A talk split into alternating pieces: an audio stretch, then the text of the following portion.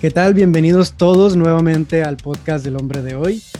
Hoy es un episodio bastante interesante, bastante importante lo que vamos a estar hablando, porque como saben, una de las principales misiones de este podcast y de este proyecto es desarrollar empatía y entendimiento hacia aquellos que han vivido distintas experiencias de nosotros.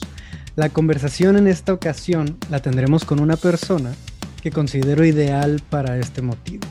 Estoy seguro será de gran aprendizaje todo lo que tendrá para compartirnos, así que bienvenido Alexe.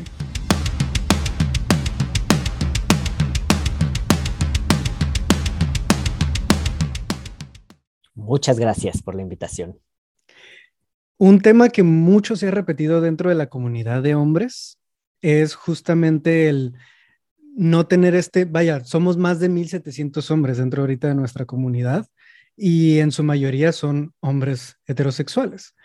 Tenemos solo dos hombres, de esos 1.700 hombres, solo tenemos dos hombres trans dentro de la comunidad, así que hay muy poca interacción con ello y por ende muy poco entendimiento, muy poca, si lo puedo decir de esta manera, muy poca empatía, ¿no? hacia cuál es el proceso, por qué se da o cuáles son las dificultades que se vive desde este lado. Escuchamos mucho más hoy en día sobre mujeres trans que hombres trans.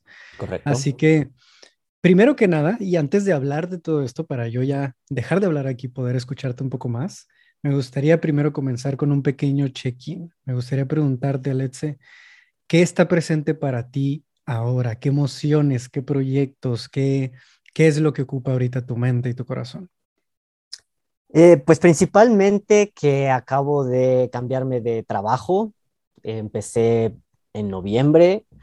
Llevo muy, muy poco de, pues ya como de haberme acostumbrado un poco eh, al nuevo ambiente que es una escuela. Es la primera vez que trabajo en una escuela, em, que es el, el Liceo Mexicano Japonés. Y me da emoción que pueda yo seguir eh, practicando mi japonés, eh, desarrollándome con japoneses, que es lo que, lo que buscaba justamente, eh, con miras, por supuesto, en algún momento a, cuando pueda entrar, irme a Japón.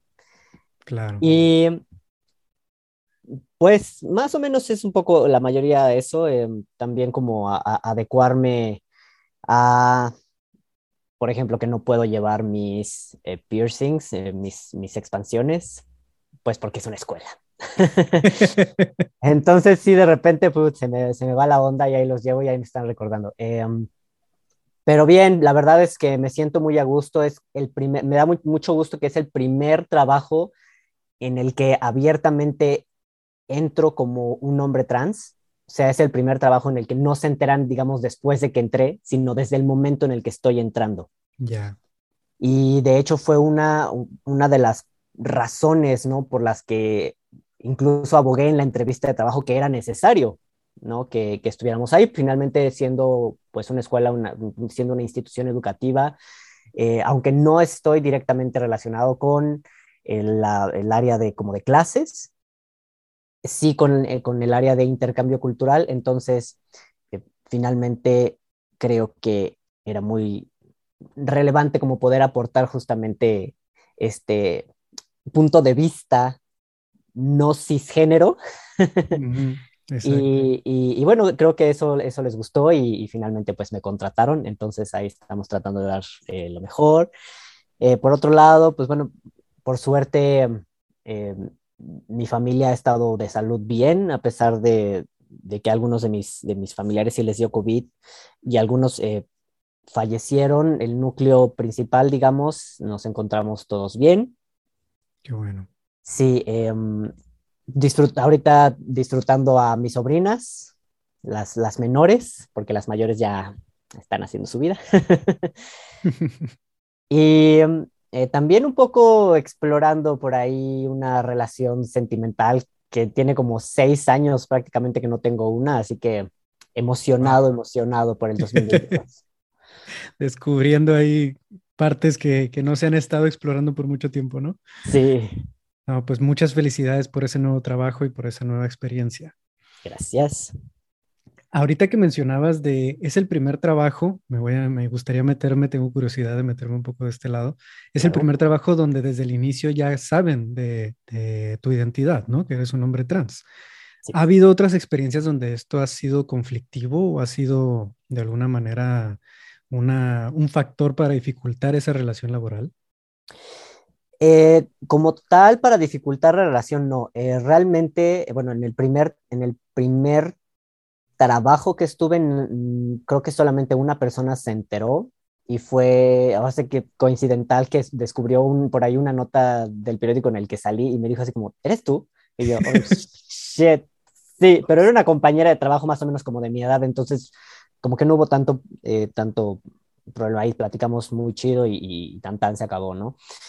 En el segundo trabajo que estuve, que ya fue donde empecé a trabajar con japoneses, eh, todos, todos se enteraron como poco a poco porque me siguen en mis redes sociales. Claro. Y pues soy muy visible en mis redes sociales. Entonces realmente nunca fue algo que realmente se platicara, simplemente que, o sea, lo sabían y ya, ¿no? Y yo sabía que lo sabían y nunca noté como ningún cambio en su trato para mí en el momento en el que se enteraban. Eh, cuando finalmente, porque esa empresa terminó quebrando porque era una agencia de viajes y pues COVID le, dio, le dio en la torre. Sí, claro. Pero eh, justo cuando me estaban como dando las gracias y pues ya se terminó este trabajo, eh, me comentaban como, o sea, yo, nosotros sabemos que, que, te quieres ir a Japón y vamos a hacer lo posible por seguirte apoyando con eso.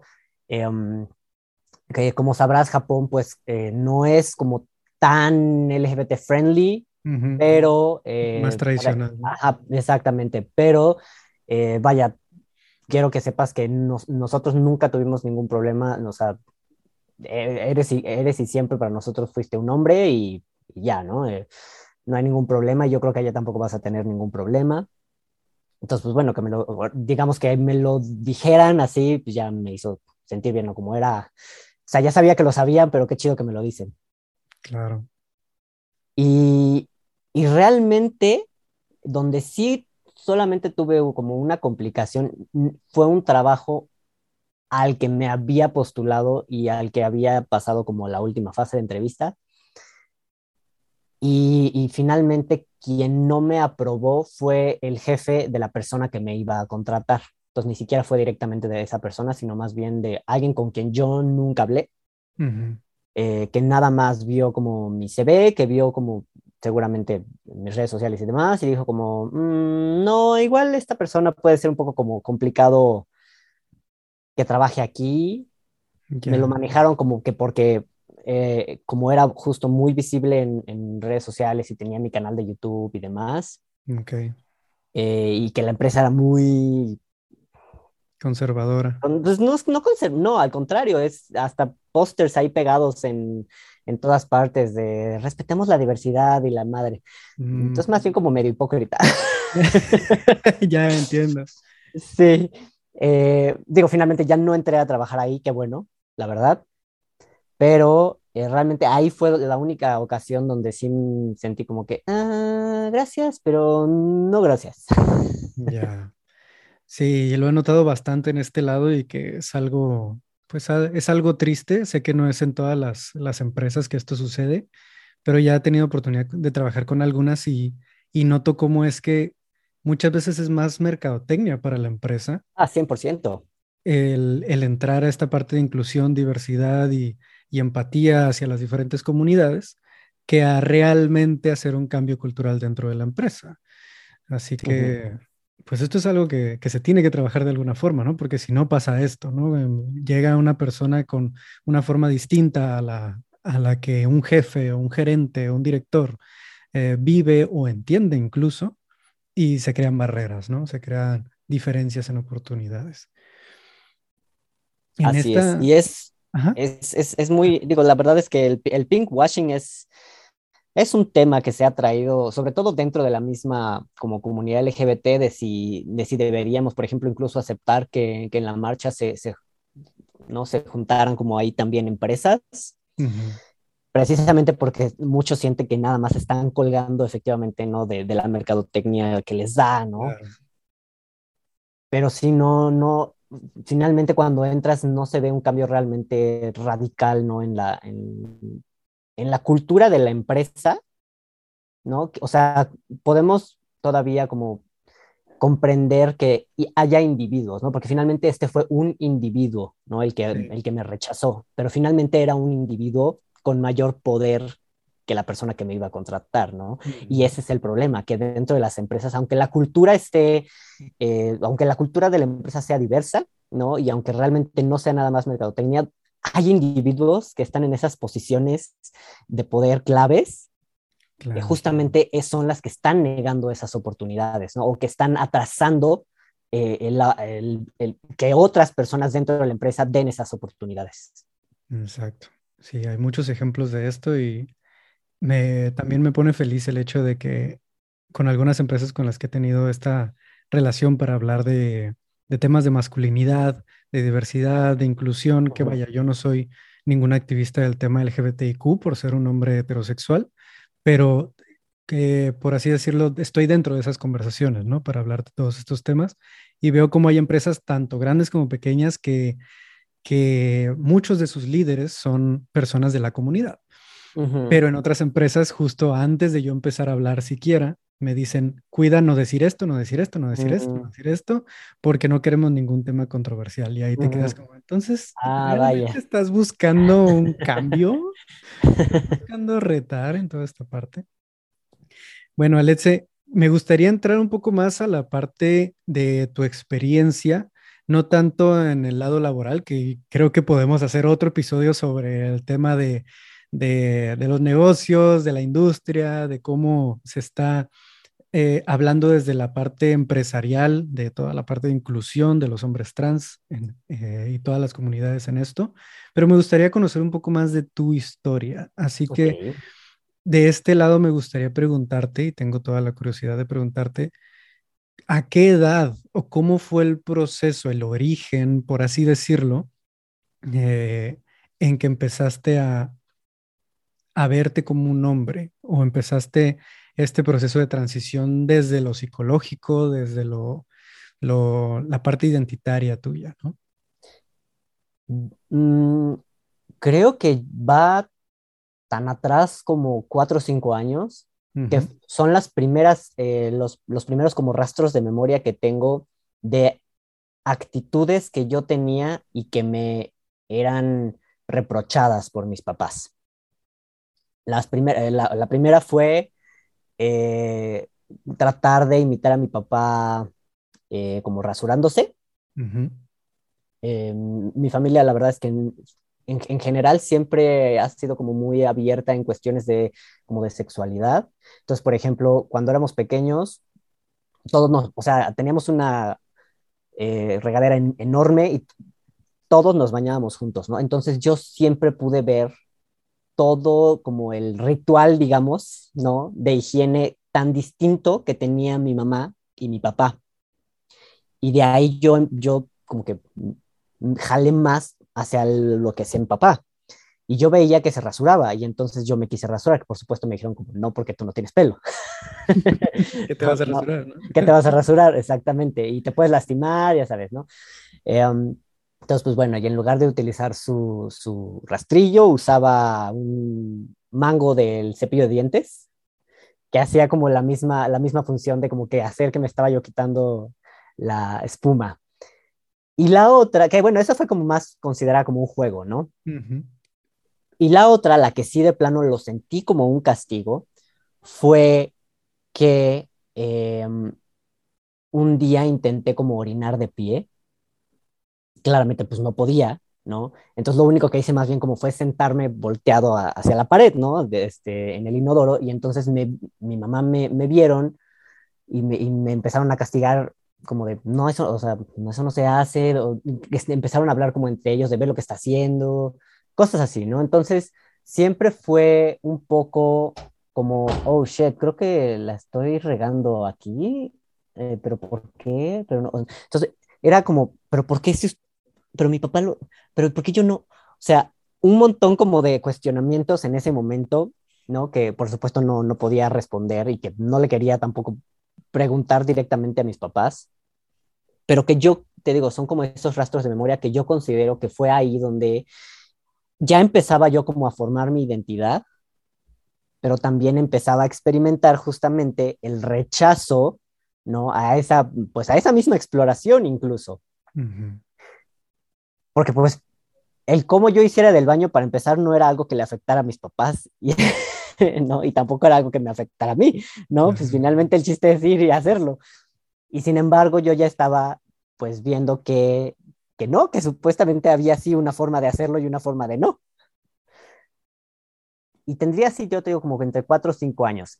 Y también lo mismo sucedió eh, como varias veces en la, en la escuela, bueno, en el kinder en ese momento, ¿no? En los que yo trataba como de asociarme más o tomar como comportamientos de mis compañeros que las maestras me decían como, no, porque tú eres una niña, ¿no? Y entonces lo mismo en primaria, ¿no? Como de, no, no te sientes así porque tú eres una niña. Y cierra las piernas. Y, vente con el uniforme a fuerza, te tienes que poner la falda. Y entonces yo lo detestaba, ¿no? Yo así aborrecía por completo eh, que, que, me tenía que poner el vestido, bueno, no era un vestido, era como una bata en kinder y bueno, ya, entrando en primaria, pues ya era la falda, ¿no? Entonces, siempre, siempre, siempre hubo un rechazo hacia lo femenino de mi parte, pero también siempre hubo un rechazo, ¿no? A mis comportamientos masculinos de parte del resto de la sociedad. Mis papás, de mis compañeros, de, de mis maestros, por supuesto. Em, de mis hermanos. Entonces, pues yo no sabía para dónde jalar. estaba como, estaba como en el limbo. Estaba como en el limbo, sí. Y no fue sino hasta que ya llegó como un punto en el que tuve como mayor independencia, ¿no? Sobre mi cuerpo, que dije como, esto es lo que me voy a poner y punto. Y ya podía yo vestirme más como como quería, ¿no? Y hasta eso mis papás en esa parte sí fueron bastante permisivos, en dejarme usar la ropa que se me diera la gana, pero mientras estuviera en la casa. Porque ya si estaba en público ya era otra cosa. Ahí sí te vistes como una señorita, ahí sí te vistes bien, em, ahí sí, si no te vistes así, no vas, ¿no? Ya, ya otra vez como implementar el, el castigo, digamos. Ya.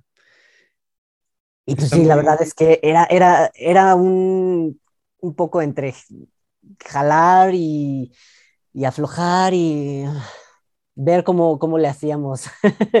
Eh, pues un poco para resolver el cómo me sentía yo, ¿no? Y también como para darles gusto a ellos. Exacto. Sí, esta, esta parte es muy interesante que la menciones porque nos damos cuenta que son eh, creencias limitantes, ¿no? Totalmente, en el hecho de, cómo hace del baño un niño, cómo hace del baño una niña, eh, cuando en realidad el sistema que tenemos hoy en día de cómo hacemos del baño no tiene tantos años tampoco. el sistema de inodoros, de drenaje, tampoco tiene tanto y, y está muy comprobado ya científicamente que la forma más eficiente para nuestro cuerpo es de otra manera, no es de la manera que lo hacemos hoy en día.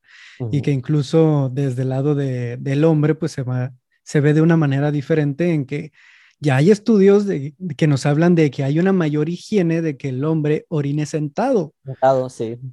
Y sin embargo, hay muchos que, aún sabiendo esto, dicen, no lo voy a hacer porque así no orina un hombre.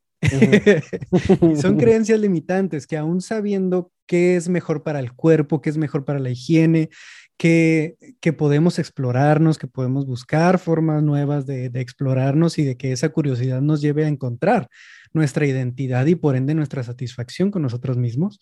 Ponemos una barrera y decimos, pero es que así no es. ¿Y por qué así no es?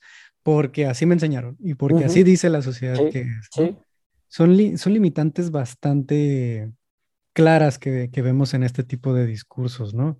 No sé si has visto algunas otras, si has experimentado algunas otras a lo largo de este, de este camino que nos pudieras compartir.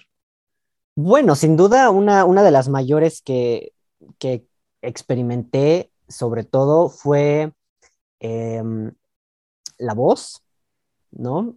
Eh, un poco todavía estoy como medio, pues no peleado, pero, pero sí es una cuestión que todavía me causa un poco de disforia a veces, en el sentido de la manera en la que modulo la voz.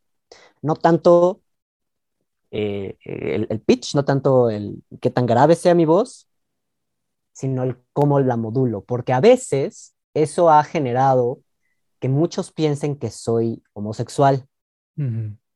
Y por esa y, eso lo asocian mucho a que entonces yo soy una persona muy femenina. Ya. Y entonces eso lo asocian mucho a que seguramente en mis relaciones yo soy, por ejemplo, como el, pasivo, vamos a decir, ¿no? En el, en el lenguaje coloquial. ¿No? Entonces se, se, va haciendo como esta, esta relación, ¿no? De, de, pues, de conceptos que a lo que dan últimamente es acoso sexual. Entonces, eso es lo que sucede mucho, no nada más a mí, sé que le sucede a muchos hombres trans en general, ¿no? O al hecho de que asocien que un hombre trans es igual a vulva y como es igual a vulva, entonces es igual a le gusta ser penetrado, entonces, ah, va, lo voy a penetrar, ¿no? Entonces, también es una manera muy limitante de ver la sexualidad, pues específicamente, ¿no? De hombres trans, claro, ¿no? Eh, bueno, de hombres trans y también de hombres cis, ¿no? De hombres cis eh, homosexuales, que, también ha sido eh, un, tema. Tengo, tengo un amigo, por ejemplo, que, él me decía como nunca he estado con un hombre trans que, que sea como el activo, que cumpla como el rol activo, ¿no? entonces me, eso me, me, llegó a mí un día como a mover completamente todo el concepto que tenía pues justamente sobre hombres trans, ¿no? Pero ¿por qué es necesario entonces que alguien lo tenga como que experimentar, ¿no? Para empezar, para poder romperse esas ideas, ¿no? ¿Cómo llegaron esas ideas en principio, ¿no? A, pues a su vida, ¿no? Obviamente están estando hablando más como sobre el tema de eh, relaciones homosexuales, pero bueno, en general sucede en las relaciones sentimentales eh, con hombres trans, ¿no? Eh, ya sea en relaciones heterosexuales, homosexuales, bisexuales, como sea, ¿no? Pero la sexualidad es un, es un tema muy limitante, eh, sobre todo por parte de las personas cisgénero. Mm, un poco también yo diría, y creo que esto depende más como de la edad a la que cada persona transiciona, pero un poco también eh, la cuestión de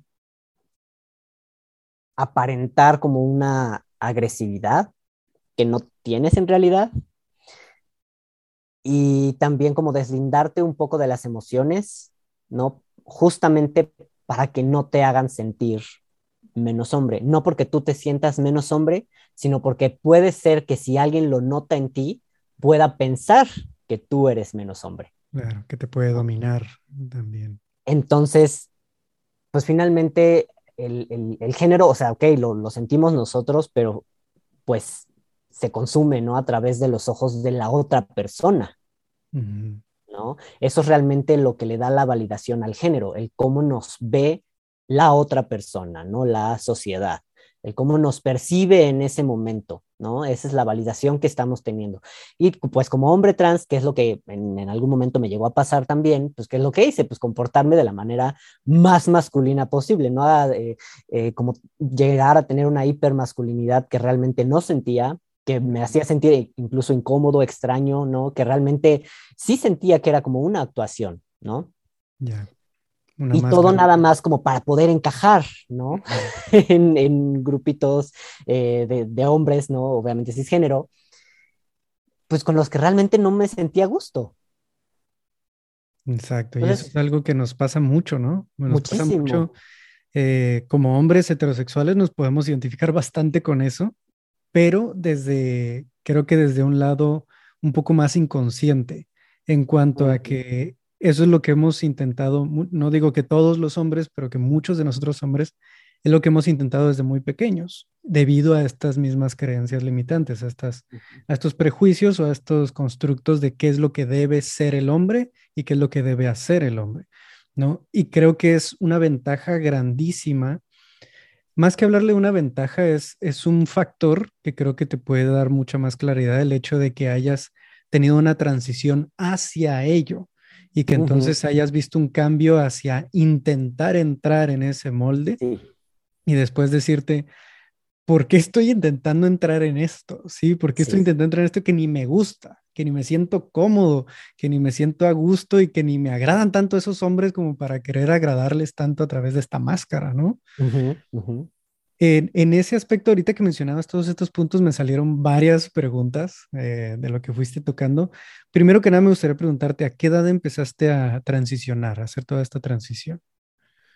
Eh, conscientemente, o sea, ya, digamos, ya sabiéndome que yo era una persona trans y que tenía las herramientas para poder eh, transicionar y, bueno, tener el, físico, ¿no? Que yo, que yo quería, habrá sido como 18, 19 años, más o menos. Eh, realmente, físicamente, si no era por mi voz, siempre me vi como un, siempre me vi como un hombre prepuber, la verdad, porque siempre me vestí muy masculino y desde secundaria me corté el cabello, ya no me lo dejé crecer jamás.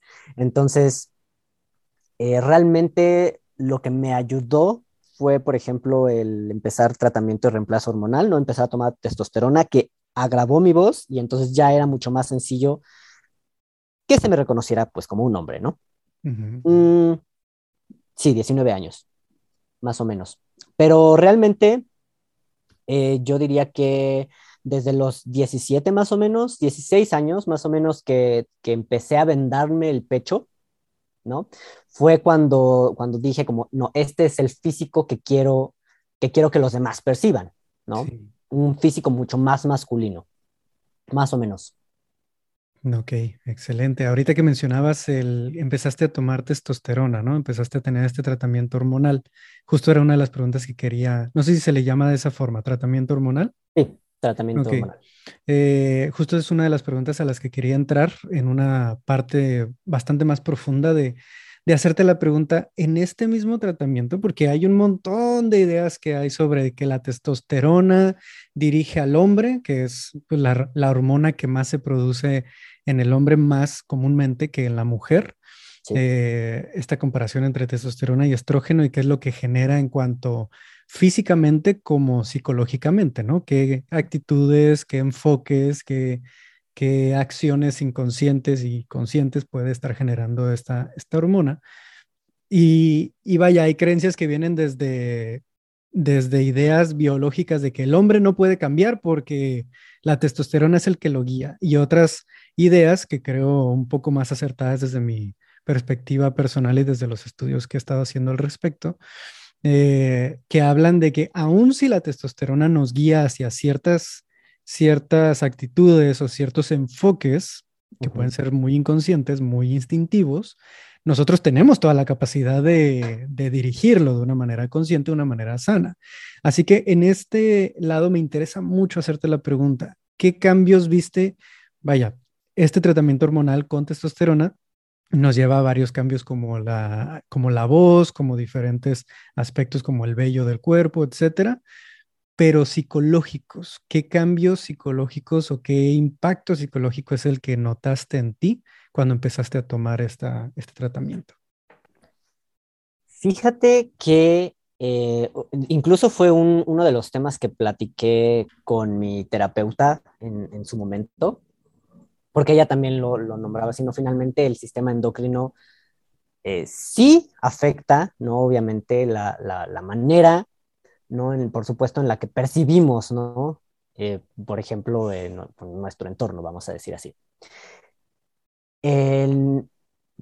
usualmente, cuando alguien empieza un tratamiento de testosterona, eh, todavía la verdad es que es, un, es una ciencia experimental, no, llevar el tratamiento hormonal de, una persona trans es una ciencia un poco experimental, porque realmente nunca sabes el tipo de dosis que le va a servir a una persona, ¿no? Tienes que probar con distintas hasta que encuentra realmente eh, como, como el, estos niveles promedios, ¿no? Que ahora se manejan de lo que se supone debería de tener, porque esa es otra cosa, ¿no? Nos estamos basando, estamos buscando como esta nivelación hormonal según los parámetros de personas cisgénero, ¿no? Claro. Entonces, pues bueno, tratamos de llegar como a estos niveles promedio y hasta que no llegamos a estos niveles promedio se nos puede disparar o podemos tener la testosterona súper bajo. tan, eh, esta modificación como tan constante de la dosis usualmente produce cambios de humor. Ya. Entonces hay muchas personas que llegan a sentir euforia mucho tiempo, ¿no? Y de repente, ¡pum!, les da un bajón, ¿no? Y entran como en una fase como de depresión estacional, vamos a decir. Eh, hay algunas personas que además sí sufren, ¿no? De depresión, que esto les causa que, pues, que sea exacerbada.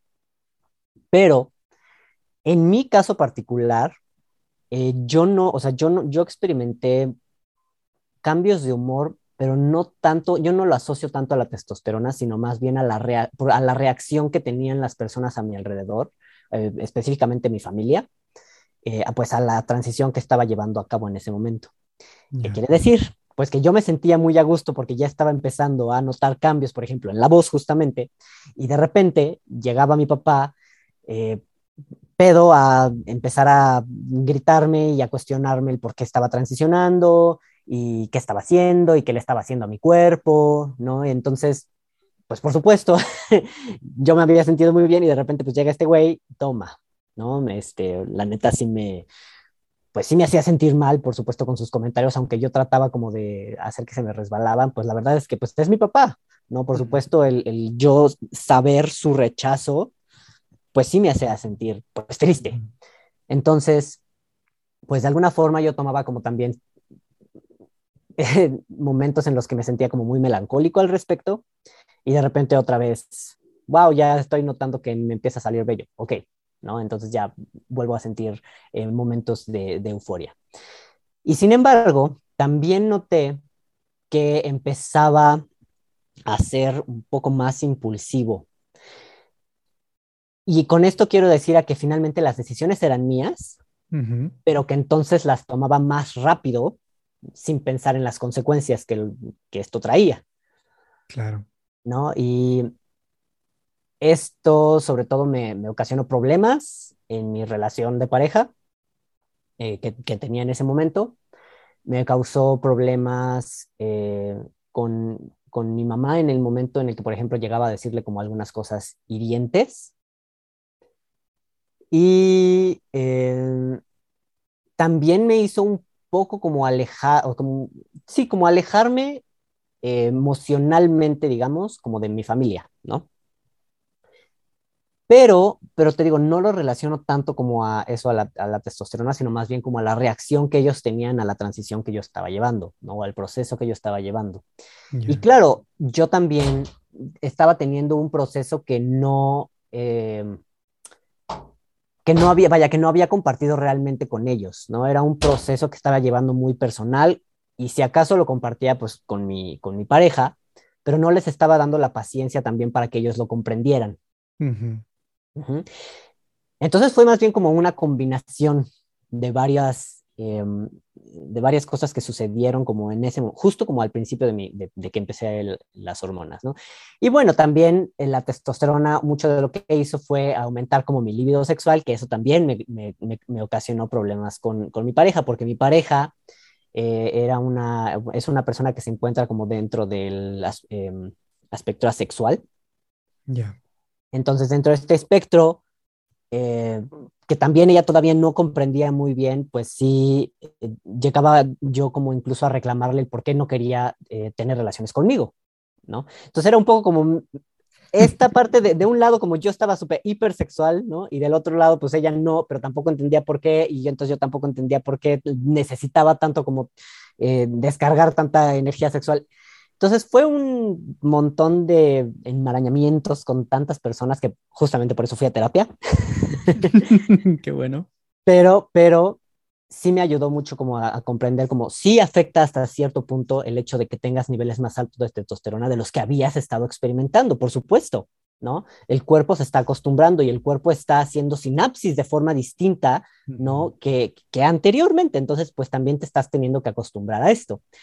Y ya pasando más o menos como los dos años, tres años de, mi tratamiento, creo que finalmente como que encontré un punto en el que ya me había nivelado, no puedo, o sea, no puedo decir que me había nivelado como en los parámetros eh, cisgénero, pero al menos sí eh, psicológicamente, sí mentalmente y bueno, físicamente también.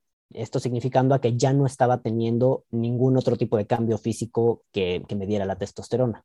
Ya. Súper, en este lado hay una investigadora, Carol Huben, que he estado leyendo últimamente porque hace no mucho publicó un libro llamado La historia de la testosterona, la hormona que nos domina o que nos divide. Eh, y ha hecho muchos estudios alrededor del tema de, la testosterona en, en, hombres desde, el, desde la parte prenatal, desde que están en, en, la panza de, de su madre, eh, en el vientre de su madre, hasta incluso cuando están en la infancia, juventud y también en el caso y algunos testimonios sobre hombres trans en tratamientos con testosterona.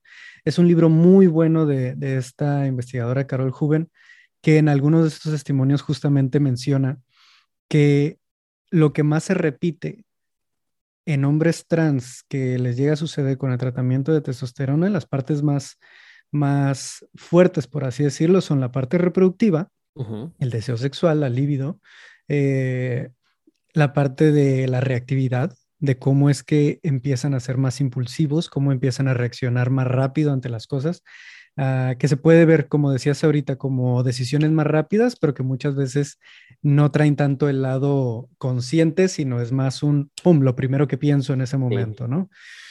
Porque, y lo menciona en este libro, ¿no? Lo, lo, menciona como un, la testosterona lo que hace es dirigir la atención de ese individuo que está teniendo altos niveles de testosterona a una parte muy importante de su supervivencia, que es la reproducción y el ser el más apto para reproducirse.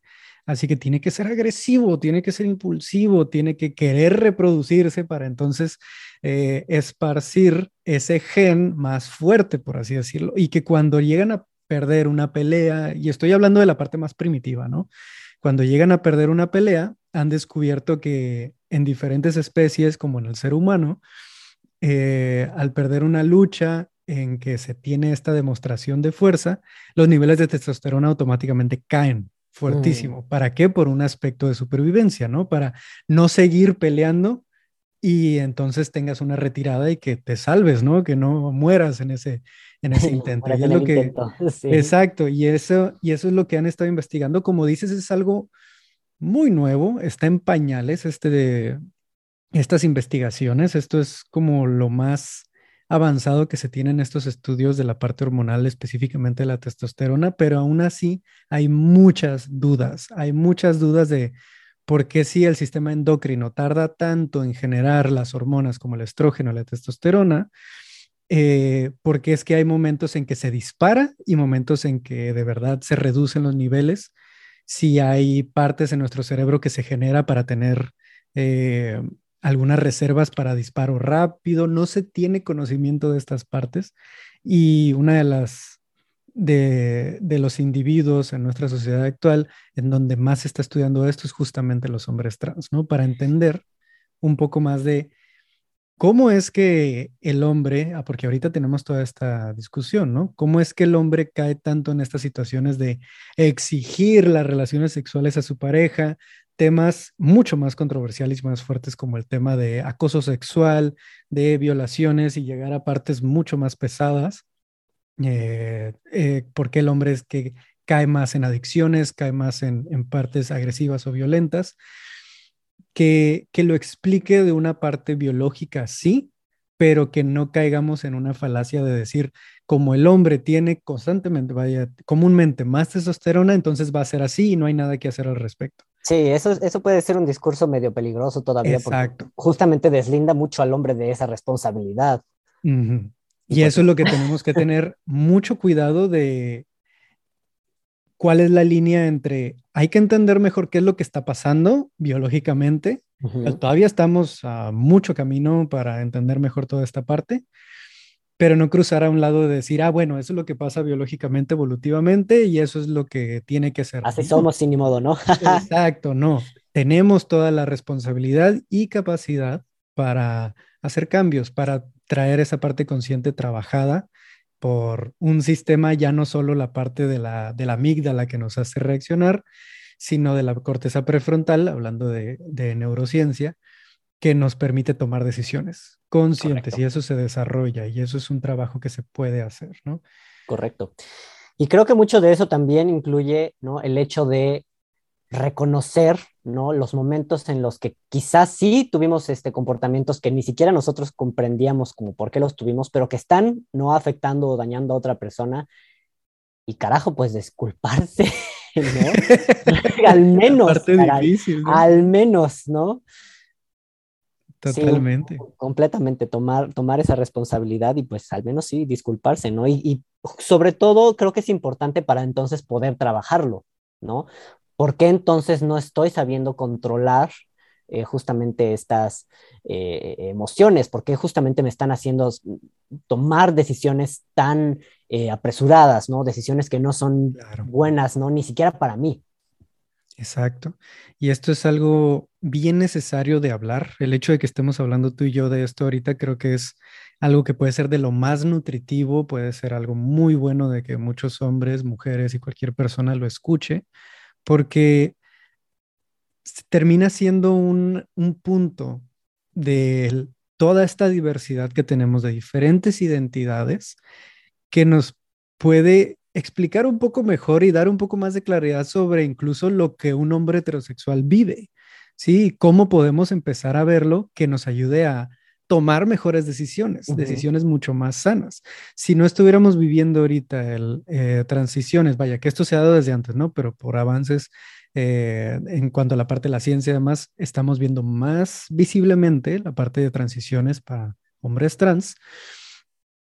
Y esto nos está permitiendo entender de otras maneras distintas cómo nos relacionamos nosotros a través de claro, nuestro sistema endocrino, pero también nuestra parte más consciente, ¿no? Nuestra parte de cómo podemos trabajarlo, cómo podemos aprender a relacionarnos mejor, a disculparnos, a ver eh, cómo podemos ser más conscientes de lo que estamos haciendo y que podemos mejorar, que podemos trabajar. Creo que esa es justa un, justamente una de las formas en las que podemos ver la fortaleza y belleza de la diversidad y cómo esa diversidad y aceptar esa diversidad nos puede llevar a nuevos niveles de, relacionarnos mejor, de entendernos mejor, de irnos entendiendo y a través de ese entendimiento y esa empatía, poder mejorar en las relaciones tanto de uno a uno, relaciones amorosas, como en, como en una relación colectiva, ¿no? De cómo nos llevamos.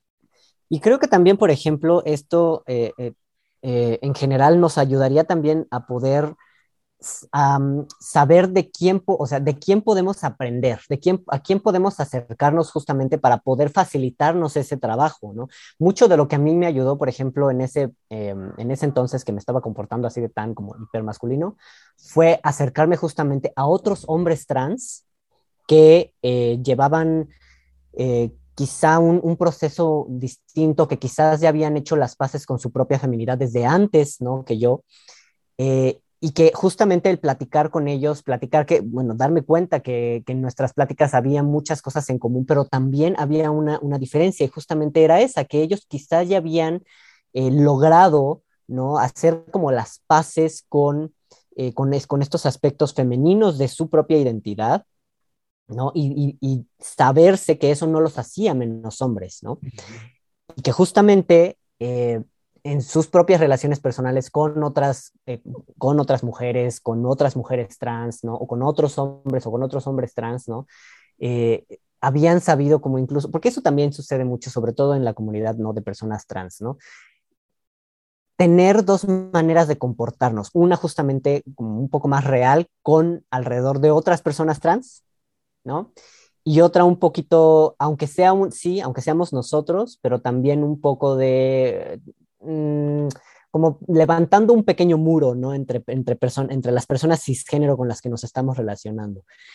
y, y, poder trabajar esto es algo que a mí me ayudó mucho, justamente cuando me empecé a, a, relacionar con otros hombres trans y también con otras mujeres trans, porque pues mucho, mucho de lo que tenemos, ¿no? De lo que muchas personas cisgénero no saben es que finalmente tuvimos una educación que estaba basada completamente en el género que nos asignaron al nacer, ¿no? Y esta educación pudo haber sido por 10 años, pudo haber sido por 16 años, pudo haber sido por 26 o por 56 años, o sea, la cantidad de N de años, ¿no? Pero que eso sí, de alguna forma, eh, afecta el cómo lleva a cada quien su proceso y cómo se reconoce a sí mismo como mujer, como hombre o como persona no binaria incluso, ¿no? Claro. Y, y, y sí, poder, por, poder re reconocer que a veces necesitamos vernos reflejados en otras personas, ¿no? Es, es necesario para poder eh, comprender pues nuestra propia mente. Exacto. Y eso nos lleva a, a, justo esta idea de que entre más nosotros rechazamos aspectos que no nos parecen de otras personas, más barreras levantamos y menos entendimiento tenemos incluso de uno mismo, que el, a donde tendríamos que estar moviéndonos, y más que un tendríamos, a donde, vaya, a donde tendríamos que estarnos moviendo si buscamos algo más sano y algo mucho más integrado socialmente, es a aceptar, es a observar, es a escuchar y entonces a través de ese entendimiento poder ver de qué forma podemos hacer las cosas mejor, ¿no? Entendiéndonos mejor unos a otros y entendiéndonos mejor a nosotros desde este lado, porque como decías ahorita, el rechazo hacia lo femenino no solo se da del hombre heterosexual específicamente hacia la mujer o hacia los hombres gay, sino sí, no para nada. se da uno mismo. se da en una cultura se da a nivel cultural, así que se repite en cualquier persona que esté influenciada por esta cultura, o sea, todos. Uh -huh. eh, y en uno mismo también, el rechazar la feminidad de uno mismo creyendo que eso lo hace menos hombre, el rechazar la masculinidad creyendo que la masculinidad es mala y que eso te va a hacer un mal hombre. Rechazar cualquier parte de ti mismo te va a llevar a una expresión negativa de sí. ti mismo, una expresión de, de, tu identidad de una forma incompleta o de una forma incluso que puede llegar a, como dice Carl Jung, a, a ser una manera sombra, por así decirlo, una manera que puede ser no la mejor, ¿no? No la más sí. sana, no la más madura, no la más consciente. Así que, pues ese es el enfoque de todo esto, ¿no? Poder encontrar mayor aceptación de uno mismo a través de la aceptación del otro, de la aceptación de todo eso que nos parece tan diferente y que incluso podemos caer en decir, eso está mal de otras personas, ¿no? Uh -huh. Así que aquí me gustaría moverme, Alexe, a preguntarte qué es aquello, unas dos preguntas para terminar aquí. La primera es, ¿qué es aquello que consideras está dificultando más esta aceptación, que está generando una barrera, que está generando una división? ¿Qué es aquello que está ocasionando la mayor problemática en estos temas? Eh, híjole, lo, es que lo, lo, tendría, más bien, lo tendría que manejar desde dos puntos de vista muy distintos, que uno es, bueno, en el caso de los hombres trans, una de las principales barreras es el hecho de que somos hombres invisibles. una vez que empezamos, sobre todo una vez que empezamos el tratamiento hormonal o que ya tenemos eh, algún procedimiento quirúrgico eh, en nuestro cuerpo, es mucho más complicado, eh, incluso para nosotros mismos, ¿no? Es mucho más complicado poder eh, decir abiertamente que somos hombres trans, porque eso entonces genera el, ¿cómo? Pero no pareces mujer, pero no, si no me hubieras dicho, jamás hubieras sabido, ¿no? Y estos son comentarios que justamente te están, o sea, están como diciendo como, ah, oh, ok, entonces traes puesto algo o, o cómo le hiciste o, o, como que no, como que, ah, vaya, tú, el hecho de que, de que seas un hombre, es que no, no es que seas, es que pareces un hombre, ah, pero en realidad eres una mujer, ah, ok, claro, claro. Entonces muchas veces genera este, este, este discurso que queremos muchas personas trans evitar, ¿no? Justamente este malentendido, digamos, eh, de, que, de, de que se piense que realmente eh, nuestro sexo biológico, vamos a decir que muchas personas le dicen así, ¿no? nuestro sexo biológico es lo que nos, nos, nos marca y entonces ya lo demás es eh, puro disfraz, ¿no? Uh -huh. ¿no? Que es justamente una de las discusiones que tuve muchas veces con, con, mi papá, ¿no? Y la verdad es que es, aunque tengas toda la paciencia para tratar de explicarlo, quitarle una idea que ya se le arraigó hacia una, a, una, a una persona, ¿no? Sobre las personas trans es bien complicado. Entonces, pues, ¿qué es lo más sencillo? Simplemente no comentar que soy trans, ¿no? Si ya me veo como un hombre, si ya hablo como un hombre, si ya todo el mundo me reconoce como un hombre, no se dan pues eso es lo único que deben de saber, que soy un hombre y punto, ¿no? Y eso también nos pone justamente como en un, en un punto invisible, ¿no? Donde ignoramos eh, muchas necesidades, ¿no? Que tienen hombres trans y que no son atendidas eh, en general por muchos sistemas, ¿no? Uno de ellos, por ejemplo, el de salud, ¿no? Eh, pero eh, otro de ellos, por supuesto, el de la educación. Pero em, con mujeres trans es muy diferente, ¿no? Porque, pues con mujeres trans, de alguna forma, es, los cambios que la testosterona logró en su cuerpo hasta cierta edad ¿no? Eh, lograr, como vamos a decir, como una reversión de estos efectos es mucho más tardado que los efectos que tenemos los hombres trans cuando empezamos a tomar testosterona. Claro. Es mucho, eh, no, es, es, mucho más marcado, entonces ya tienen una altura que, que, que va por encima del promedio, ¿no? De, un, de lo de una mujer cisgénero, por ejemplo, ¿no? Entonces ya desde ahí ya está llamando la atención, ¿no? Otro, por supuesto, la voz. Otro, por supuesto, eh, la estructura eh, ósea. Entonces, cuando comienzan las mujeres trans su transición, ¿no? Eh, con reemplazo hormonal o, con cirugías, es muy complicado, pues que se les vea realmente como mujeres, ¿no? Todavía, te digo, se sigue como fomentando esta idea de que, ah, entonces trae un disfraz, ¿no? Nada más se está vistiendo. Otra vez. Y, y, y, no, y además está, y además está yéndose hacia el lado de lo femenino, ¿no? Además está comportando de la manera en la que esta sociedad menos quiere a las personas, que es comportarse de la manera más femenina.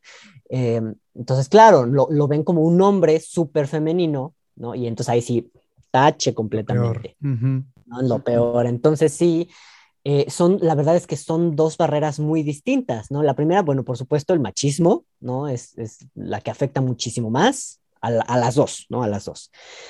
Pero la, la propia eh, invisibilidad que tenemos los hombres trans sí nos, nos ha llegado a perjudicar y te digo, mucho de eso, pues puede ser, pues, peligroso, ¿no? Hasta para la vida de una persona, ¿no? De un hombre trans que, que tal vez tiene una eh, condición médica que no se quiere atender porque quizá está ligado a, sus genitales y el, y el, tener que hablar de sus genitales le genera disforia y le, y le genera tener que encontrar principalmente a una persona que ya tenga eh, experiencia con personas trans y si no la tiene, entonces tienes tú que ponerte a educar a la doctora o al doctor eh, en, en, los temas y a ver si lo entiende y a ver si no te resulta ser una persona transfóbica, ¿no? Entonces híjole, desde, desde muchos aspectos, la verdad es que hay como una serie de barreras que principalmente sí eh, son por, por el machismo, ¿no? La verdad. Claro. Y, por la, y en general por la ignorancia, ¿no? Tú ya lo, mencionabas, ¿no? Se escucha más sobre, eh, sobre, sobre mujeres trans, pero, pero sobre hombres trans, sobre las necesidades que tienen, sobre el hecho. Por ejemplo, ayer me, me voló la cabeza, por ejemplo, que fui al cine y me metí a uno de los eh, cubículos que tienen como asiento para bebé. Y dentro de la puerta había un letrero que decía como, bueno, deposita este, el papel en el, en el bote de basura. Y en la parte de abajo decía, pañales y toallas femeninas también van en el bote de basura. Y yo así como, oh my God, están poniendo un letrero que dice toallas femeninas en el baño de hombres, holy shit, ¿no? Y, esto, digo, tal vez a un hombre, o sea, tal vez a un hombre cisgénero le vale madre, ¿no? Es como va, pues pusieron el mismo pegado en todos los sí, exacto, se habrán equivocado, tal vez. ajá, ¿no? Y, y pues tal vez, o tal vez es porque aquí está el, el, asiento del bebé o lo que sea. Pero pues muchas personas no saben que pues también hombres trans menstruan, ¿no? Y hay muchos hombres trans que no dejan de menstruar o que, o que por ejemplo, no pueden tomar testosterona y que siguen menstruando y que pues sí, tienen que pasar a, cambiarse la toalla femenina, ¿no? ¿no? Y, y, pues quizá este mensaje, ¿no? No saben que les, le está llegando a un hombre trans. ¿no? Pero no, o sea, por supuesto, estas son pequeños detalles, ¿no? Que realmente, que tal vez ni siquiera la persona que puso los letreros los pensó. La verdad. Pero, pero, o sea, ese tipo de cosas, por ejemplo, ese tipo de necesidades, ¿no? Como, ¿por qué no entonces poner en el baño un dispensador de toallas femeninas, aunque sea el baño de hombres, ¿no? Porque finalmente es una necesidad de hombres también, porque también los hombres menstruan. Sorpresa, ¿no? y, no sé, Y no se habla de esto, por supuesto. ¿Por qué? Pues porque genera disforia, porque es un tema incómodo, porque cómo va a ser que los hombres, cómo que, que los hombres sangran, no, ¿no? Entonces, eh, pues no se habla simplemente, ¿no? Entonces, de nuevo, cae ese tema en la invisibilidad y, por supuesto, en general, la identidad del hombre trans cae en la invisibilidad. Y es una parte que está alimentada por estos dos lados, ¿no? En el que hay una ignorancia al respecto que entonces puede generar muchos prejuicios y muchas barreras, y al mismo tiempo hay una invisibilidad sobre ello porque es mucho menos notorio cuando un hombre hace su transición, y entonces no se habla tanto de ello y al mismo tiempo la ignorancia es lo que está ocasionando estos prejuicios, ¿no? Esta dificultad para avanzar. y uno se alimenta del otro y entonces se genera ahí un ciclo horrible. Totalmente. Sí, que cuesta, te digo, ya quitarle esa idea que está arraigada en una persona cuesta muchísimo trabajo. Por eso uno de los primeros trabajos es visibilizar y preguntar, empezar a hablar, ¿no? Sobre todo esto. Empezar a incomodarse, sí. Entonces, Alexe, ya para terminar, me gustaría hacer una última pregunta. Aquí hablando, y vaya, no me gusta hablar por otras personas, pero queriendo representar aquí a hombres eh, heterosexuales cis, me gustaría hacerte la pregunta, ¿cómo nosotros desde nuestra comunidad, desde nuestra perspectiva, desde nuestra experiencia, podemos apoyar a la comunidad de los hombres trans? Pues una de ellas ya la dijiste tú, ¿no? Que es justamente la visibilidad. Eh, creo que el poder hablar abiertamente de estos temas con más personas ayuda muchísimo. Y tampoco quiero decir como los hombres trans tenemos las respuestas para todo, ¿no? Que eso también sucede, ¿no? Dar, eh, cae mucho en nosotros la responsabilidad justamente como de eh, educar en general sobre varios temas, ¿no? En varios campos, en medicina, endocrinología, psicología, Em, etimología, de todo, ¿no? Y bueno, creo que ayudar a quitarnos un poquito de esa responsabilidad, ¿no? Sería un, buen inicio.